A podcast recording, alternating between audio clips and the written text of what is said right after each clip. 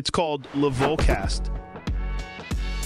Oh, bonjour à tous, bonjour à toutes, bienvenue dans le Volcast, votre hebdo 100% MMA. Je suis le Volk et je suis ravi de vous retrouver pour ce dixième épisode déjà. Ah, dix ans, dix ans que le Volcast existe, vous vous rendez compte? Enfin, non, pardon, c'est pas exactement ça, mais je suis toujours très heureux de vous retrouver tous les lundis pour discuter de l'actualité du MMA, alors que l'année touche bientôt à sa fin. D'ailleurs, si vous ne voulez rien rater des prochains épisodes, je vous conseille de vous abonner à Fight Minds, de laisser un commentaire et de liker la vidéo si elle vous a plu. Ce week-end, petite carte de l'UFC bien sympathique malgré le manque de hype, mais vendredi soir on a quand même eu droit au retour d'Ares, et ça, eh ben c'était cool. Bon, malheureusement on était tous un peu déçus que le choc entre Baisangour Shamsudinov et Felix Klinkhammer soit annulé, mais bon, la soirée était quand même réussie, donc à charge de revanche. Mais une fois n'est pas coutume, c'est bien de l'UFC dont nous allons parler aujourd'hui, et ça tombe bien, c'est le débrief.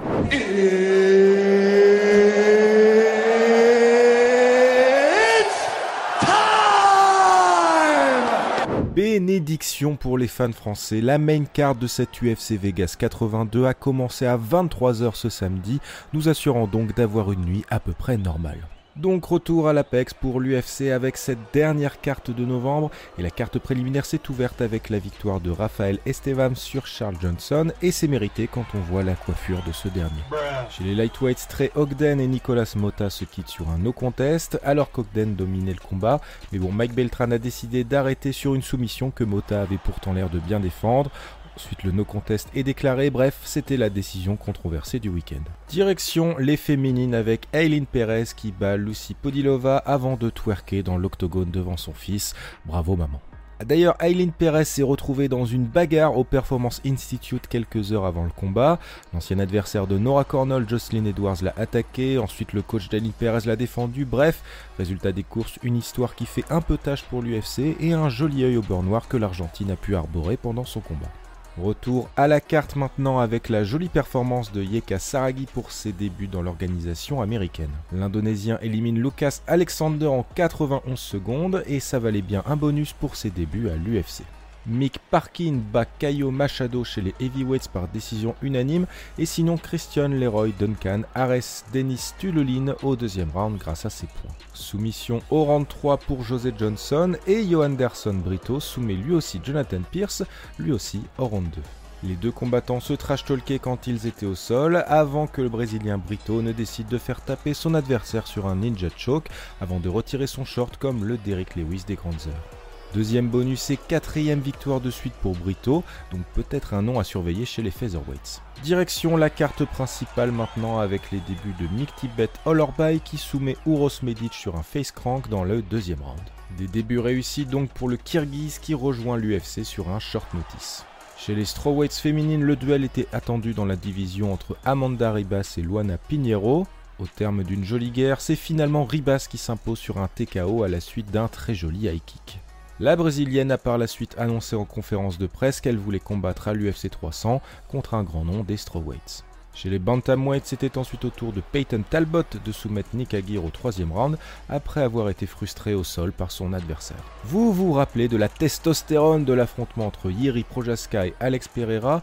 Eh bien l'UFC vous proposait ce week-end l'inverse, le twerker Jordan Levitt contre le sosie de Benjamin Pavard, Chase Hooper. Ça fait peur, hein le combat a été court mais très sympathique, se déroulant principalement au sol, et finalement c'est Chase Hooper qui trouve la faille et qui s'impose par étranglement arrière au bout de 2 minutes 58. Ce samedi également, Michael Morales était venu pour confirmer ses belles performances contre Jack Matthews. Résultat, une décision unanime contre l'Australien qui porte désormais le record de l'Équatorien à 16 victoires pour 0 défaite. Est-ce qu'on aurait une nouvelle pépite chez les welterweights? Peut-être, peut-être.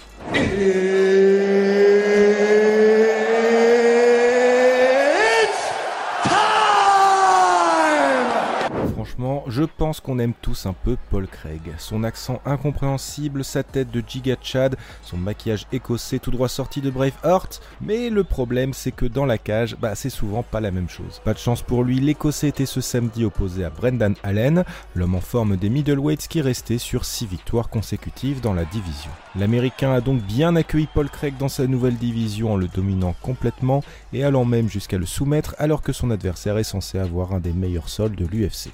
Une défaite qui fait mal pour Paul Craig et qui pourrait signifier une fin de carrière, mais on a désormais un nouveau futur contenders en vue pour les middleweight. Brendan Allen se rapproche un peu du titre et il a d'ailleurs call out les plus gros noms de la division, on a hâte de voir la suite pour lui. Mais je le dis toujours, il n'y a pas que l'UFC dans la vie et ça tombe bien, c'est les news.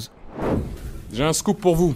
Je le disais en intro, Ares était de retour à Levallois ce vendredi après plusieurs mois de pause. L'annulation du combat pour la ceinture des welterweights entre Baki et Klinkhammer nous a fait du mal, mais Ares a préféré annuler le combat suite à la pesée ratée par le français. Alors on a quand même eu droit à un joli main event puisque Aboubakar Younusov affrontait Mustafa Haïda pour la ceinture intérimaire des Bantams. Le roi du bonus Yunusov a fait honneur à son coin, composé entre autres de Hamza Chimaev et de Nassourdine Imavov, en claquant un énorme chaos sur un coup de coude retourné, un coup déjà vu dans le dernier combat de son frère Tourpal. Le français a ensuite call-out le véritable champion des bantams Demarte Peña, dont le futur dans l'organisation reste encore assez flou.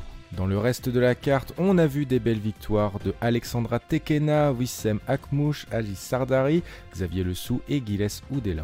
Et d'ailleurs, le mois prochain, Ares terminera l'année avec une carte impressionnante. Les deux prodiges du Boxing Squad, Axel Sola et Virgil Haugen, viendront tenter la ceinture de leur catégorie respective contre Tourpal Yunusov et Enrique Shigemoto. Ceinture également en jeu entre Gisèle Morera et Rizlen Zouak, et puis peut-être qu'on aura droit à Baki contre Félix Linkhammer. Hein. Moi je veux voir ça. Bref, une soirée qui vaudra de l'or, donc rendez-vous le 15 décembre prochain. Ça faisait longtemps que la rumeur enflait dans le MMA français, eh bien c'est désormais officiel. Nassourdine Imavov fera son grand retour le 3 février 2024 contre Roman Dolidze. Un gros nom donc pour le français qui termine 2023 sur un goût d'inachevé. Il y a eu d'abord une défaite contre le champion de Sean Strickland, un no contest contre Chris Curtis et une annulation étrange au dernier moment contre Ikram Aliskerov. Aujourd'hui, Nassourdine Imavov a quitté l'écurie Fernand Lopez et il aura l'occasion de prouver à tous qu'il est un des grands talents de la division des middleweights. Et en plus, ça sera en main event, donc l'occasion est vraiment belle.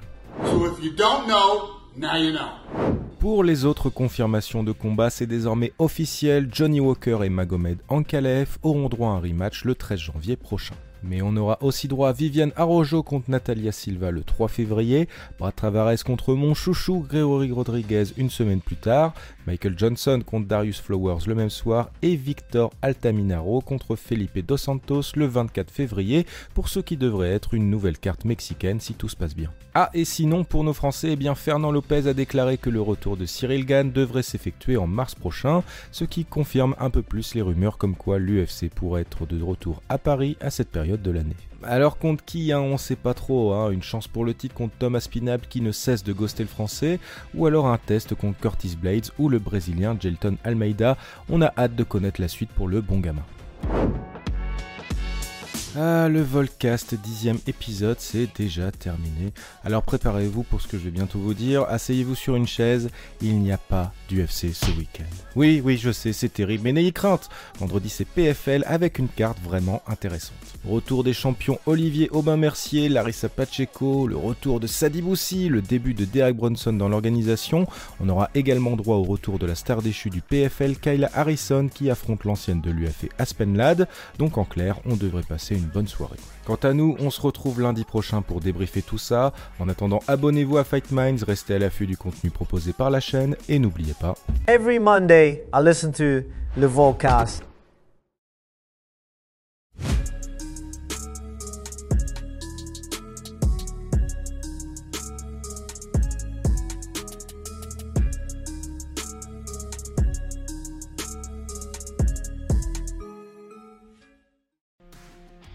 Et c'est tout pour aujourd'hui. L'équipe Fight Minds te remercie d'avoir investi de ton temps pour écouter le fruit de notre travail et de notre passion commune pour le MMA.